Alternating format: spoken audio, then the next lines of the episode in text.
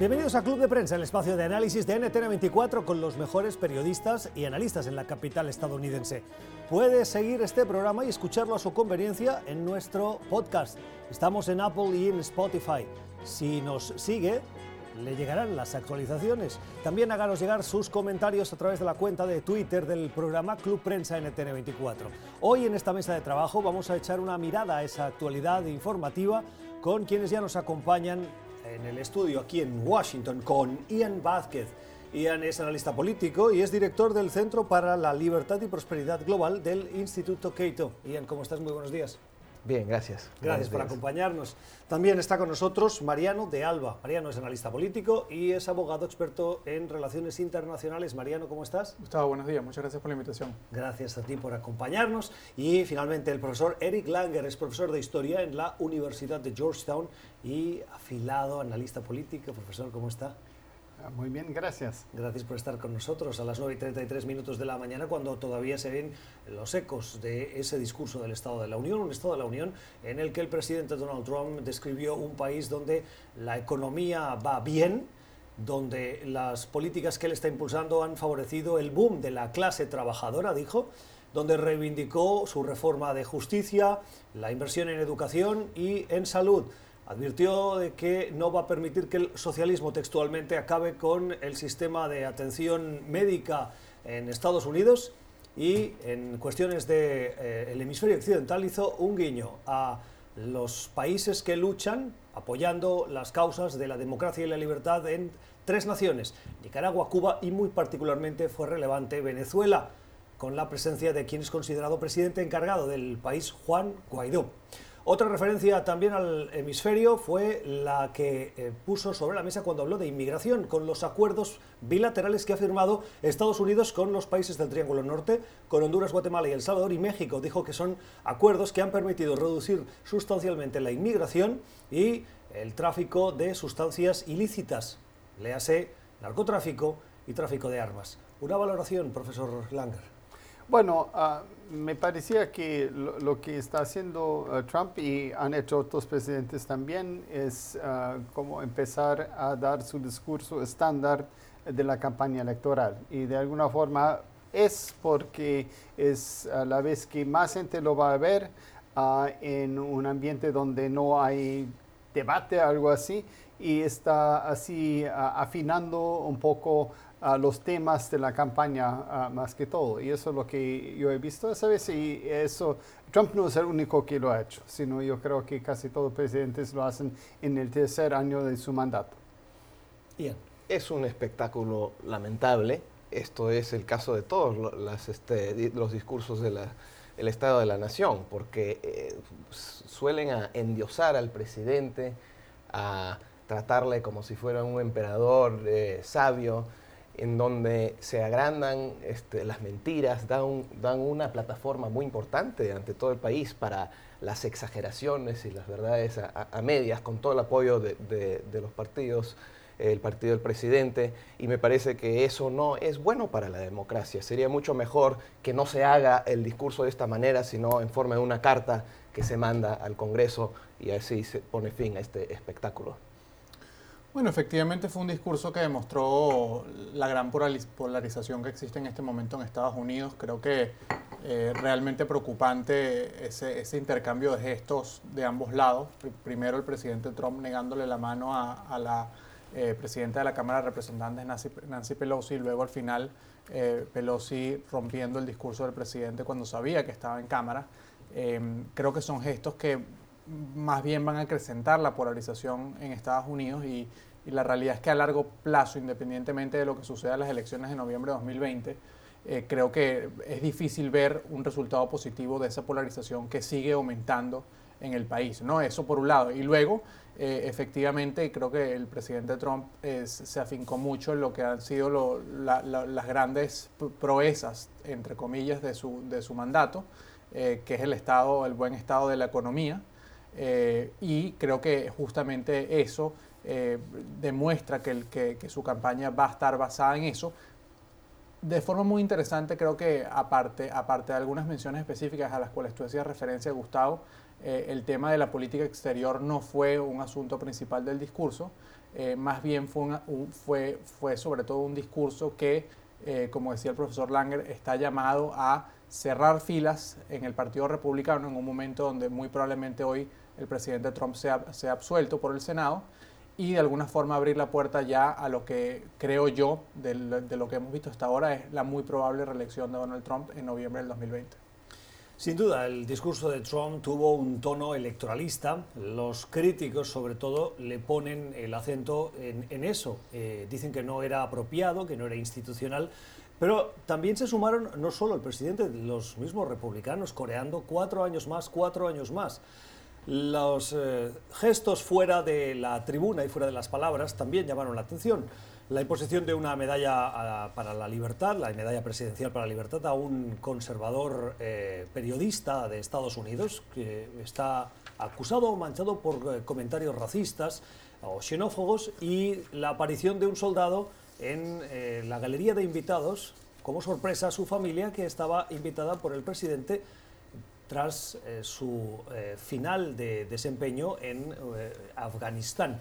Todos esos elementos hicieron que algunos vean la utilización de este discurso como más un meeting, Mariano, que no como una entrega de resultados al legislativo.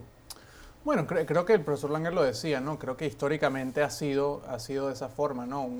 Y, también Ian eh, daba en el clavo donde es un, es un discurso muy, muy formal, donde hay una significación, no hay, no hay espacio para, más allá de, que luego del discurso pues hay, hay, una respuesta por parte del partido contrario al del que es el presidente, en este caso el Partido Demócrata, eh, es un discurso que se utiliza básicamente para decir esa frase típica que el Estado de la Unión es fuerte. Eh, y en ese sentido, eh, creo, creo que, que, el presidente Trump hizo, hizo un buen trabajo. Eh, estos elementos que tú traes a la mesa, como por ejemplo la, llegada sorpresiva de ese, de ese militar, eh, sin duda alguna fue uno de los momentos que, que, unió más o que siempre une más a todo, a todo el, a, toda, a las ambas cámaras del, del Congreso estadounidense.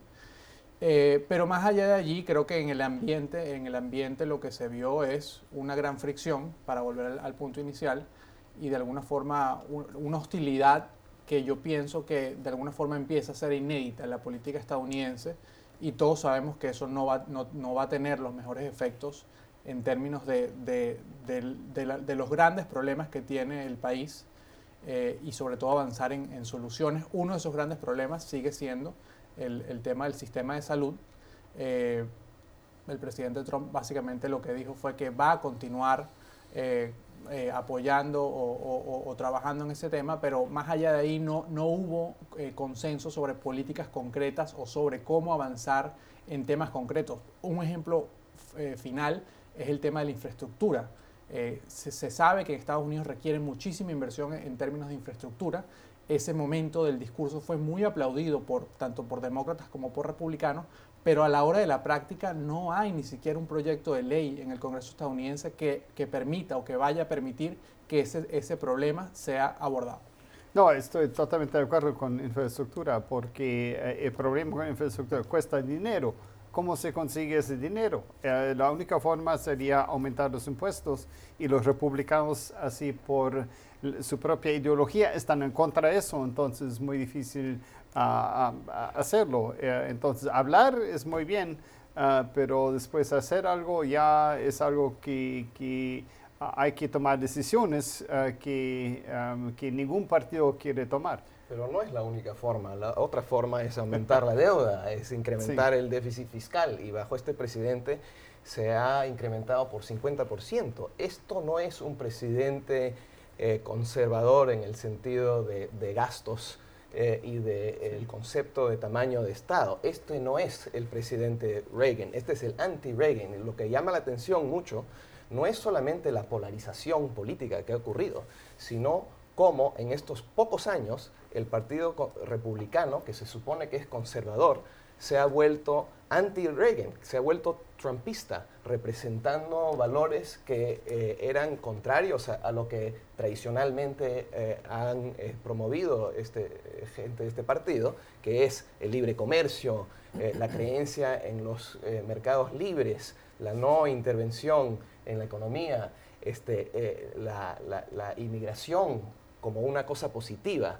¿no? Este partido ya se ha convertido en otro animal y eso llama mucho eh, la atención. Y es por eso que no se habló para nada en este discurso sobre limitar el tamaño y los poderes del Estado que es lo que tradicionalmente los conservadores siempre han promovido. Pero quiero, Ahora ya no es parte de la agenda. Entiendo las críticas, pero quiero romper una lanza. Eh, los datos económicos sobre los que fundamentalmente sustentó su discurso el presidente Trump son buenos y el presidente sí puede sacar pecho. De hecho, fue una gran noche para Trump y fue una gran noche para los republicanos. Por mucho que intentemos desmenuzar el detalle, que yo les agradezco que lo hagamos, pero los datos le avalan y la situación de la economía del país, la creación de empleo, eh, la reducción de las desigualdades, si se puede decir así, sí son datos que em, están detrás del haber y en la balanza para que los ciudadanos puedan decidir si quieren eh, una política poco ortodoxa de este mandatario o, pero que vaya acompañada de esa bonanza, de esa situación económica. Sí, estoy totalmente de acuerdo. En realidad, yo creo que es el punto ah, más de auge de Trump y el punto ah, más bajo del Partido de hecho, Demócrata en este momento. la cifra más alta de aprobación, un 49%. Sí, exacto. Y, y en este, bueno, todavía una minoría, uh, pero por mes y el juicio político que sigue hoy uh, se va a terminar con la absolución de, de Trump. Lo, va a ver como una gran victoria, uh, lo va a tomar así, aunque no lo es, a mi parecer. Uh, y en realidad hay que reconocer que Trump está en auge en este momento y los demócratas, y yo sé que vamos a hablar, vamos a hablar de las, del caucus de Iowa en un momento, Ah, están muy mal en este momento. Ah, pero los ah, momentos políticos son justamente esos, son momentos políticos. Y vamos a ver a dónde va. Pero hoy en día, hoy, este día, miércoles, ¿qué día es? 4 de... 5. 5, gracias. 5 de, febrero. Uno puede decir que los Trump está ganando y, y, los demás están perdiendo, si uno quiere o no.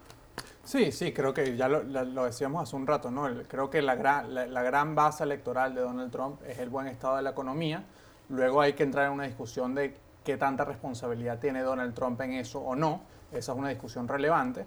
Pero el hecho es que mucha gente en Estados Unidos va a votar eh, comparando la situación de su bolsillo hoy eh, o en noviembre en relación a hace cuatro años y en algunos casos, en un número sustancial de casos, esa situación es mejor en otros casos no será así.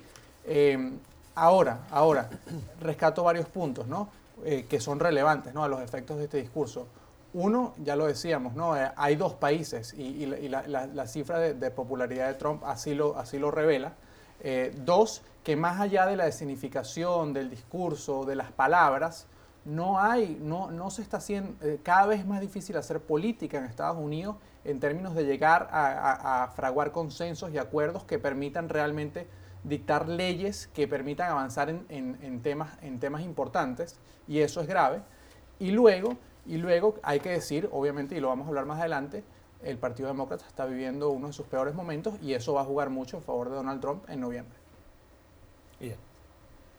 Correcto. Yo, creo que este, esta polarización no va a ayudar el hecho de que hay un, este, un juicio político tampoco va a ayudar en términos de la polarización y el país este, va encaminado en esa dirección. Por lo tanto, eh, eh, creo que vamos a tener que enfrentar grandes problemas políticos y es una eh, válida pregunta este, a, hacernos, que es que qué tan sostenible es lo que eh, eh, es el sistema económico eh, ahorita o las políticas económicas del país, ya que no se están reduciendo los gastos descontrolados de, Estados Unidos y ningún partido parece estar interesado en controlar eso.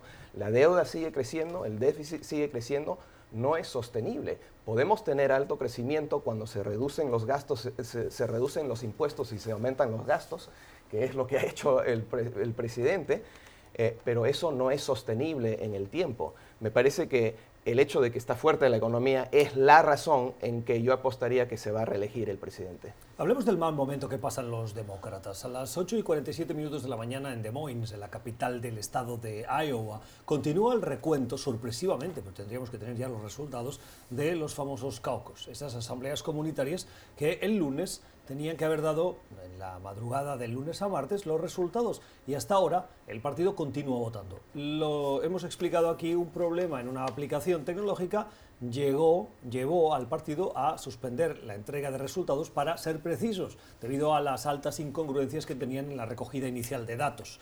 Lo que vemos en el porcentaje de escrutinio que se ha conocido hasta ahora es que Pete Buttigieg, el exalcalde eh, de South Benton, lidera con una intención de voto del 25-26, en este caso no sería intención de voto sino eh, resultado, y está seguido de Bernie Sanders. En tercera posición Elizabeth Warren y en cuarta, sorpresivamente, Joe Biden, un candidato que parecía el candidato que estaba llamado a liderar el partido y que aparece en esa cuarta posición. Y a partir de ahí el resto de los candidatos. Quien ha sacado pecho y partido de ese fiasco está siendo Mike Bloomberg, el exalcalde de Nueva York, que evitó participar en esos caucus y en las primarias que hay ahora para centrarse en el supermartes. Dice que en el momento actual del partido, de caos y de falta de organización, él es la candidatura viable para derrotar al presidente Donald Trump. Mariano.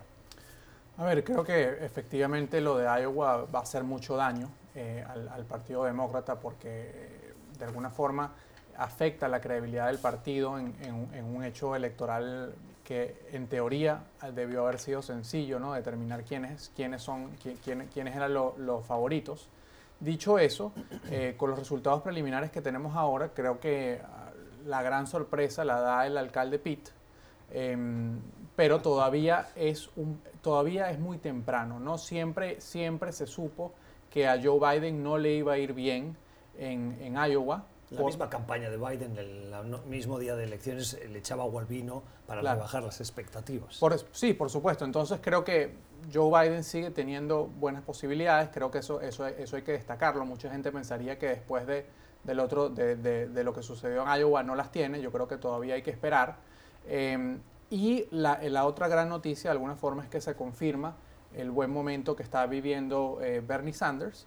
Eh, y que de alguna forma eh, habrá que ver si llega o no a ser el candidato, ¿no? Porque justamente lo que hablábamos antes, el, Estados Unidos está viviendo un momento de polarización importante y es natural que la gente adopte pues ambos extremos, ¿no? Entonces vamos a ver qué sucede, pero a mí lo que sí me preocupa es las divisiones que puedan salir de este incidente dentro del Partido Demócrata, porque sin un Partido Demócrata unido va a ser muy difícil, imposible, diría yo, que tengan chance en noviembre del 2020. Tengo que ir a una pausa, les pido un comentario breve a nuestros dos invitados y antes hacer un comentario, y es que quien ha sacado un partido y está diciendo que... Eh, le ha ido muy bien, además de Pete Buttigieg, que lógicamente está al frente en la recogida de votos, en ese porcentaje. Eh, también está Bernie Sanders, quien el argumento que utiliza, a pesar de haber quedado segundo a muy poca distancia de momento, de momento, de Pete Buttigieg, es que en la primera ronda de esas asambleas, porque el sistema es complejo, pero él fue, la candidatura de Bernie Sanders fue la que recibió más votos. Es decir, si hubiésemos contado un voto, un ciudadano, en una sola votación, muy probablemente eh, Bernie Sanders hubiera ganado. El tema es que en las asambleas comunitarias las opciones que no son viables a partir de porcentajes muy pequeños se disuelven y se acaban distribuyendo por las otras. Y ahí es donde Pete Buttigieg fue recogiendo votos de candidaturas no viables por no llegar a los porcentajes. Por lo tanto, sacan pecho Bernie Sanders, profesor, y Pete Buttigieg. Sí, exactamente, son, ah, eh, son ellos dos. Eh, no me parece que Sanders pueda ganar ah, contra Trump y además es también alguien que, que, es tan radical de una forma como Trump es ah, de la derecha. Entonces, eh, no creo que sería bueno para Estados Unidos. Buttigieg, el problema es que no puede, y Iowa hay que reconocer, es más que todos son blancos, no hay muchos afrodescendientes y no tiene mucho apoyo entre ellos. Entonces, eso va a ser su gran reto Ah, no después en New Hampshire, que viene pronto, que son puros blancos también, pero después en South Carolina, ah, donde puede ser que Biden, por ejemplo, recoja mucho más votos porque tiene mucho apoyo allá. Cerramos, sí. No sorprende demasiado cómo salió eh, Bernie Sanders. La vez pasada también este, sacó buenos resultados. Eh, y yo creo que en este país si sale un socialista para competir contra Trump, pierde, va a perder. Eh, la gran pregunta es el alcalde Pete y estoy de acuerdo que es muy temprano para saber cómo le va a ir en estas este, rondas. Club de Prensa, el espacio de análisis, hoy con el profesor Eric Langer, con Ian Vázquez y con Mariano de Alba. Suscríbase a nuestro podcast, estamos en Apple y en Spotify. Y háganos llegar sus comentarios a las opiniones que escucha en el programa en la cuenta de Twitter Club Prensa NTN24. Usted está escuchando Club de Prensa, el programa de análisis de la actualidad desde Washington. Club de Prensa dirigido por Gustavo Alegret en NTN 24, el canal de las Américas. Véalo de lunes a viernes por nuestra señal internacional. Pídalo a su cable operador. Un minuto y las 10 de la mañana en Washington. Las miradas puestas hoy en el Senado. No dejamos la política estadounidense que hoy nos deja varias noticias, esas reacciones, como comentábamos antes de la pausa, al discurso político, al discurso del Estado de la Unión del presidente Trump. Pero es que hoy el Senado votará a partir de las 4 horas de la costa este los dos artículos de los que se acusa al presidente de Estados Unidos. Artículos del juicio político, obstrucción al Congreso y abuso de poder. Y por lo que eh, parece indicar, por lo que hemos visto de las declaraciones de los senadores y por la evolución de este juicio político, el presidente quedará exonerado gracias a la mayoría republicana que suma los suficientes votos como para evitar que el presidente sea removido. Lo que hemos visto, Ian, en los últimos eh, días es que los congresistas los más críticos dentro del Partido Republicano que podrían estar más inconformes con ese comportamiento dicen la materia puede ser reprobable, pero no como para que el Senado decida algo tan drástico como sacar al presidente de la sala oval. Creo que todo lo que ha ocurrido estos días ha sido absolutamente predecible. En, ningún momento este, se, pensaba que se iba a sacar al presidente de la presidencia y nos hace acordar eh, un par de cosas. Una es que este juicio es un juicio político, no es un juicio con criterios que puede tener una corte eh, legal. Son este, los criterios de los políticos que manejan el Senado, que son del partido del presidente y por lo tanto anunciaron antes y anunciaron después qué es lo que eh, iban a hacer. Y luego que este procedimiento del impeachment y el juicio político en Estados Unidos nunca ah, ha resultado en sacar a un presidente. Tiene, este, solamente han habido un pocos casos, tres más o menos casos de impeachment, pero ninguno de ellos resultaron en remover el presidente de su, cargo. El, caso más este, cercano era Nixon, pero él renunció antes de que llegara a, tal punto. Por lo tanto, no, no esperaríamos que este iba a ser una excepción.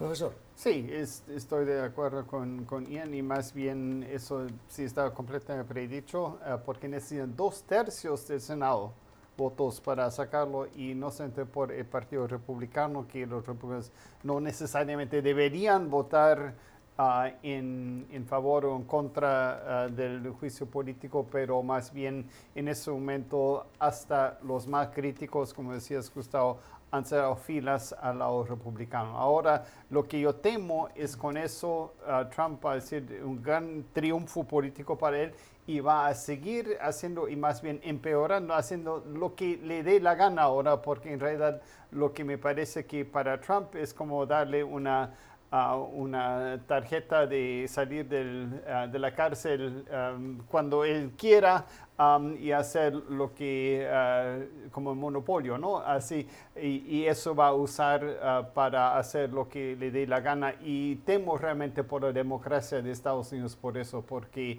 uh, él realmente ha ido mucho más allá de muchas líneas rojas hasta ahora de lo que se debería hacer y vemos que las instituciones de Estados Unidos son mucho más frágiles de lo que pensábamos.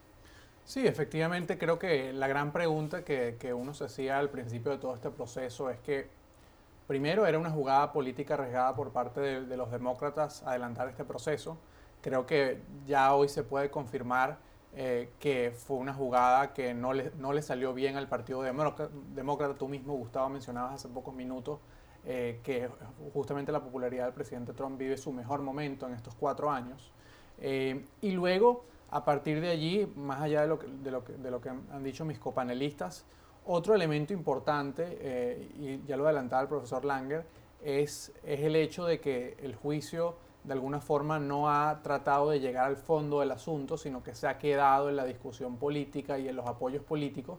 Y eso eh, quizás hoy no se vea como tan relevante, pero a futuro sí puede sentar un mal precedente, eh, porque de alguna forma u otra confirma lo que Ian ya adelantaba, ¿no? que es que eh, el presidente de Estados Unidos, la figura presidencial, el mensaje intrínseco de todo este proceso es que sí, sí pareciera estar por encima de la ley un eh, juicio político que terminará y que le abre el camino a cerrar esa disputa entre republicanos y demócratas y centrarse en la campaña electoral. El presidente entra en modo campaña, profesor, dejando atrás el juicio político que le va a pasar más factura a los demócratas que al mismo mandatario.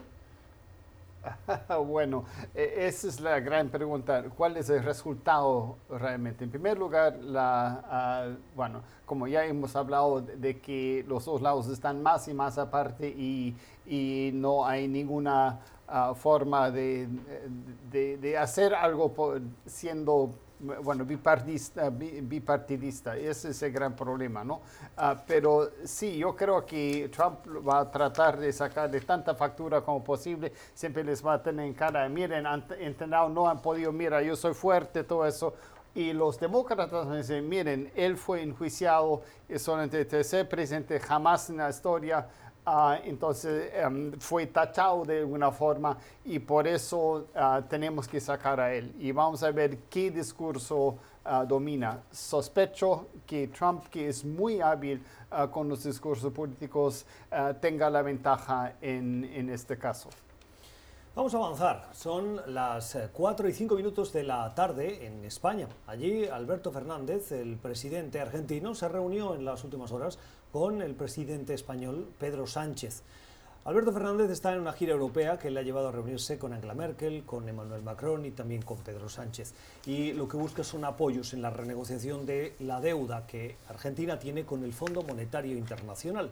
Las relaciones de eh, Argentina con Estados Unidos no pasan por un buen momento. Hay un clima de una cierta desconfianza, dadas las diferencias ideológicas de Fernández y del partido de Fernández con el presidente Trump. Pero Trump, a pesar de esas diferencias, le ha extendido la mano diciéndole que podría ayudarle en esa deuda. Y Estados Unidos tiene una gran ascendencia sobre el Fondo Monetario y eh, podría ser decisivo, pero Fernández en esa gira europea está también buscando apoyos Mariano, para eh, esa renegociación que parece fundamental en las aspiraciones y en la agenda política de Argentina.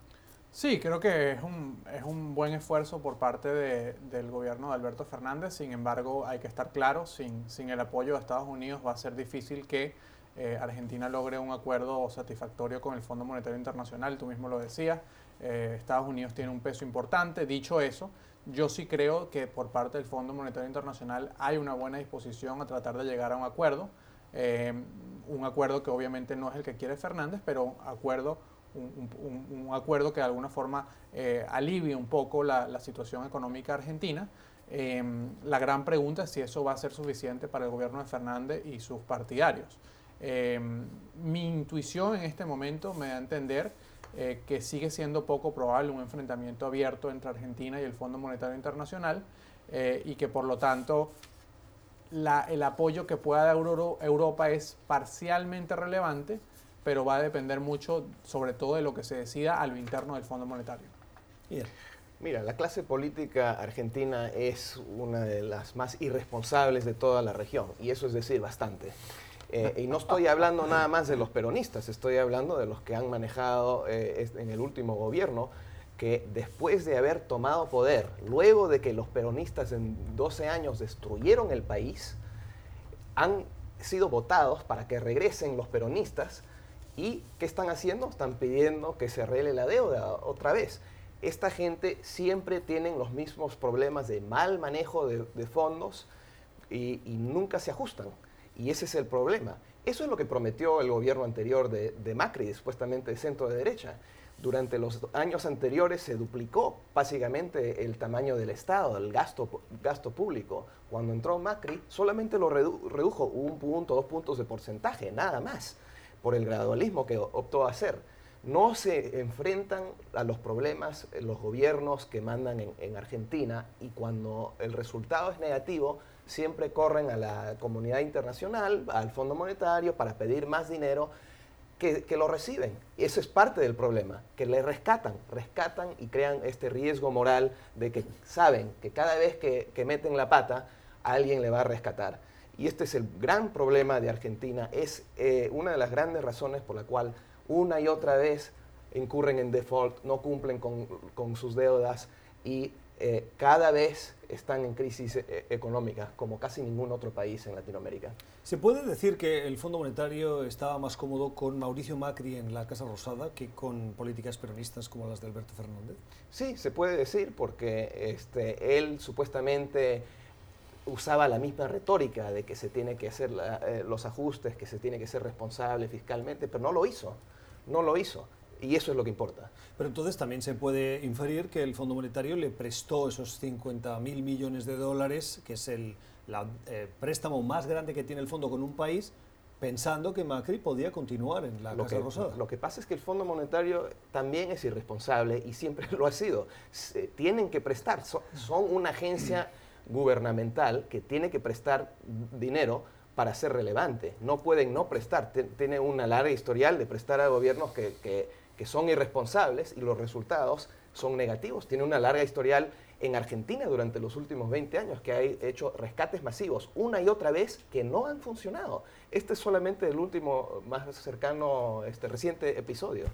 Bueno, es verdad. Bueno, hay, varios problemas. Uno es que eh, ah, es interesante que un peronista hable con el FMI que normalmente antes eh, eh, no, no, lo hacía más bien, y yo me acuerdo que el, el Kirchner, ah, que, ah, ¿cómo se llama? El, Néstor. Kirchner ah, más bien cambió esa deuda para una deuda con Venezuela que era un porcentaje más alto que el eh, FMI. Bueno, sea como sea, la otra cosa es estructural, porque Argentina tiene una, una estructura fiscal eh, y política eh, federalista que impide realmente mantener un,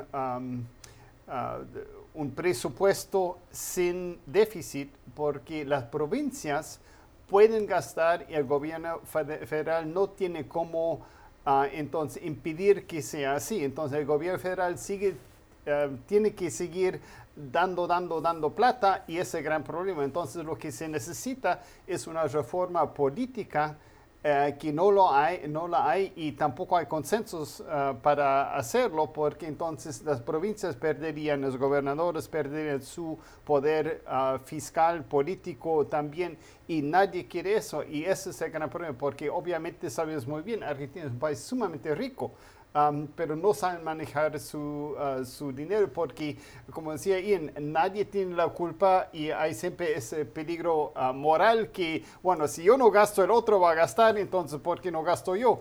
Y entonces, eso es realmente el problema y es estructural en el caso uh, argentino porque todo el siglo XX ha sido así. Eso no ha cambiado. Es una buena razón por lo cual no hay que rescatar ese sistema. Exacto, puede ser. Esto es Club de Prensa, el espacio de análisis con las opiniones de quienes nos acompañan. Pueden hacer llegar sus comentarios a la cuenta de Twitter Club Prensa NTN24. Ya regresamos.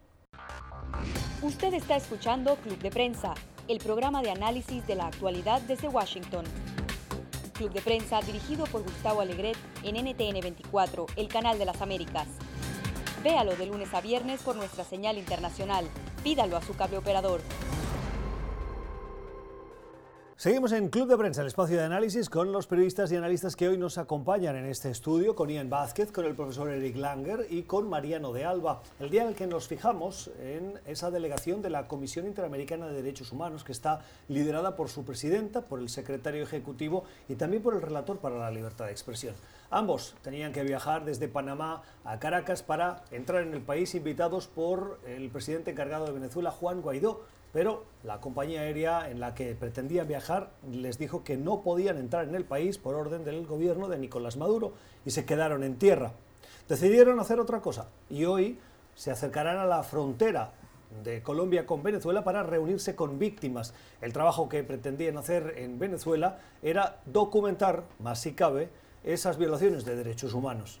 Hoy la comisión, que eh, no ha podido entrar en Venezuela desde hace años, va a reunirse con esas víctimas.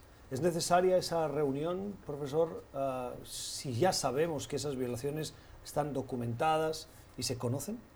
Bueno, me parece más que todo un esfuerzo de propaganda en este momento, porque sí, es verdad, hay muchas violaciones. Eh, Venezuela está terrible, hay violaciones no solamente eh, así políticas, sino también simplemente de, sobrevivencia, que un gobierno no, que supuestamente tiene los recursos más grandes de petróleo en el mundo no puede ni uh, dejar uh, comer a la gente allá. Entonces es terrible. Entonces lo que están mostrando, se sabía que si Guaidó iba a invitar a, la comisión, no iba a entrar porque eh, el, el, gobierno de Guaidó no tiene control sobre el territorio de Venezuela. Entonces era una maniobra que se sabía que no iba a funcionar en ese sentido, porque ah, Maduro nunca ah, les eh, dejaría entrar porque no le conviene a él. Entonces, en ese sentido me parece una cosa un poco, no ridícula porque es importante, pero al mismo tiempo algo ya, algo predicho de alguna forma, muy predecible. Eh, no es normal lo que ocurre en Venezuela. Han habido ya tantos eh, reportes, tanta evidencia, eh, cuatro millones de venezolanos han huido del país, sabemos que el nivel de violación es altísima. Pero con el tema de derechos humanos siempre es importante seguir investigando, seguir documentando para que no se vuelva una cosa que se normalice. Ah, bueno, eso es Venezuela. No, hay que siempre documentar lo que esté ocurriendo eh, para tenerlo eh, en mente y hacer lo que se puede hacer al respeto. Sí, efectivamente creo que se sabía, como decía el profesor Langer, que la, comisión, los delegados de la comisión no iban a poder ingresar Creo que es positivo que hayan tenido de alguna forma un plan B. Eh, no es lo mismo ir a Cúcuta, eh, pero allá pues obviamente hay una alta migración venezolana con la cual se pueden reunir y pueden documentar eh, la situación de esos migrantes. Y luego lo que está por ver es qué acciones concretas, reafirmando tu punto, Ian, qué, qué acciones concretas puede tomar la comunidad internacional en respuesta a esta, esta, situación. Si uno evalúa la situación de Venezuela en los últimos años, la realidad es que la comunidad internacional ha jugado un papel relevante, pero también ha quedado patente que sus herramientas para responder a una situación como la que afronta Venezuela son limitadas y que también depende mucho de, cómo se, organice la sociedad civil venezolana eh, pues, para responder a, la, dictadura de Nicolás Maduro. Me parece que eh, la intervención o la participación eh, de grupos de afuera de Venezuela junto con esas organizaciones venezolanas e individuos le da mucho apoyo moral a la gente dentro de, Venezuela y eso sí sirve para algo. Pero tenemos el mismo problema que hemos tenido con Cuba y otros grandes violadores de derechos humanos a través de las décadas. ¿Qué podemos hacer más allá de denunciarlo y este, eh, sin intervenir de manera militar, que no es algo que nadie quiere hacer? Bueno, en realidad me parece muy interesante esto con el reconocimiento de Donald Trump ahora Guaidó en el Congreso, parece que se va a reunir también con, ah, ah, con Guaidó hoy. Entonces hay un espaldarazo ahora por Venezuela para tratar de solucionar pero ahorita no, no, veo solución, solamente un apoyo moral, y un apoyo moral ayuda mucho, como decías, y yo creo que las violaciones de derechos humanos son sumamente, hay que, hay que contar y no hay que normalizar, estoy totalmente de acuerdo, pero tiene que haber más que eso. El problema es cuál es el siguiente paso, porque se puede hablar, hablar, hablar, que se ha hecho mucho, el problema, qué acción se puede tomar que sea ah, algo que, ojalá sin violencia, ah, para que salga el ah, régimen ilegítimo de, de Maduro. Son las 10 y 21 minutos de la mañana, estamos en disposición de confirmar lo que en redes sociales se está especulando. La Casa Blanca recibirá hoy a Juan Guaidó, presidente encargado de Venezuela. El mandatario estadounidense lo recibirá en la sala oval de la Casa Blanca en una reunión muy esperada y que sin duda acalla las críticas a Guaidó por haberse prestado, dicen algunos, a formar parte de ese discurso del Estado de la Unión sin haber reunirse sin haberse reunido con el mandatario estadounidense. Hoy Trump lo recibirá con los honores y como hace habitualmente con los jefes de Estado y de Gobierno que visitan a las 2 de la tarde, hora de la costa este. La Casa Blanca acaba de confirmar que Donald Trump se va a reunir con Juan Guaidó en la sala oval. Vamos a la pausa, ya regresamos. 10 y 26 minutos de la mañana en Lima, en Perú, hay preocupación por la situación de derechos humanos, particularmente de eh, campesinos. En un caso que se remonta al año 2018, un grupo de campesinos que eh, trabajaban o peleaban por sus derechos y cuyos, eh, cuya integridad física no fueron respetadas. Así lo teme y así lo está siguiendo las Naciones Unidas, que han puesto el grito en el cielo, la preocupación, el foco en esa reivindicación de esos derechos y que en el fondo, Mariano, están trasladando a la opinión pública eh, esa persecución que hay judicial en contra de estos activistas que forman parte de minorías en el país y que ven cómo sus derechos en el Perú no están siendo respetados. Sí, creo que es un pronunciamiento importante. Eh, ahora habrá que evaluar qué impacto tiene a lo interno en Perú. Eh, no es una situación nueva eh, este uso de, la justicia con, fines preventivos. Es algo que no solamente vemos en Perú, sino también en México, donde básicamente se abusa de la prisión preventiva para de, alguna forma criminalizar la protesta. Y eso es lo que está de alguna, de alguna forma llamando la atención la relatoría de la ONU. Eh, ahora va a haber, habrá que evaluar cuál es la respuesta del, gobierno peruano y sobre todo si hay ánimo dentro del, recién electo Congreso peruano para acometer las reformas del sistema penal que de alguna forma limiten eh, la, la, discreción que tienen los jueces para enviar a prisión preventiva a personas que simplemente son apresadas por protestar. Sí, hay un trasfondo detrás de eso que es muy importante, es que Ah, obviamente Perú es un país minero ah, y tiene muchas compañías chinas en particular y las chinas lastimosamente no se acatan a las reglas ni formales del, del Estado. Entonces ah, los vecinos de esas empresas mineras entonces están protestando contra eso y nadie les hace caso, más bien están al lado de las compañías chinas y ese es el gran problema, entonces que ah, respetan más a los extranjeros que, que, a los propios peruanos y ah, justamente con las comunidades indígenas, que son las que menos derechos tienen, entonces no hay ah, pues justicia para ellos y creo que ese es eh, el, el problema aquí, el problema esencial las opiniones, el análisis de nuestros invitados hoy con Mariano de Alba, con el profesor Eric Langer y con Ian Vázquez. Así terminamos. Gracias por la generosidad de su tiempo. Nosotros volvemos mañana a la misma hora. Antes les recomendamos, les animamos a que nos busquen en nuestro podcast. Estamos en Apple y en Spotify. Y como siempre, cuando escuche el programa, si tiene comentarios, se los recibimos con gusto en la cuenta de Twitter. Estamos en Club Prensa NTN 24. Que tengan una feliz jornada.